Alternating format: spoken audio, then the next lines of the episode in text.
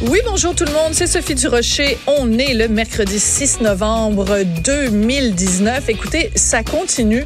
Plus ça change, plus c'est pareil. Au journal, on apprend ce matin que après les voyages en Thaïlande, Hein, pour les médecins. Rien de trop beau pour la classe ouvrière, la classe ouvrière médicale.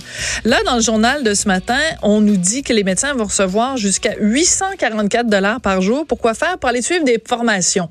Évidemment, les formations, elles n'ont pas lieu en Sibérie. C'est plate, hein?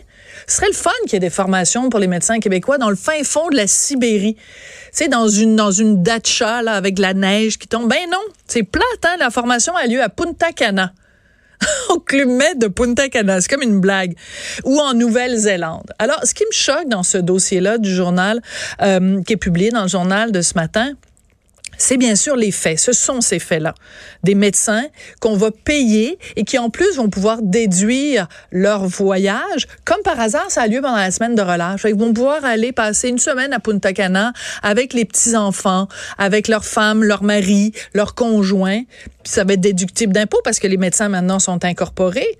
Alors, non seulement ils vont pouvoir déduire ce voyage-là de leurs impôts, mais en plus, nous, comme contribuables, on va leur payer 844 dollars par jour pour qu'ils suivent une formation à Punta Cana et en Nouvelle-Zélande. Donc ça, déjà, à sa face même, c'est un peu choquant. Mais je vous avoue que ce qui me choque le plus quand je lis le journal ce matin, c'est de voir les justifications. Il me semble que quand tu es pogné la main dans le pot de bonbons, tu restes modeste, tu gardes une petite gêne, tu essaies de trouver des bonnes explications pour justifier tout ça. Alors, il y a le docteur Gilles Brousseau, qui est le directeur scientifique de ces deux voyages-là, qui a donné une entrevue au journal. Et voici ce qu'il a à dire, puis je pense que ça vaut la peine d'ouvrir les guillemets puis de les refermer après. Il faut regarder l'environnement de travail dans lequel les médecins de famille et spécialistes travaillent. Ils ont besoin de décrocher. Et le fait d'avoir un peu de notions médicales est un atout. Selon lui, le fait d'être à l'étranger permet d'augmenter la collégialité entre les spécialistes et les médecins de famille.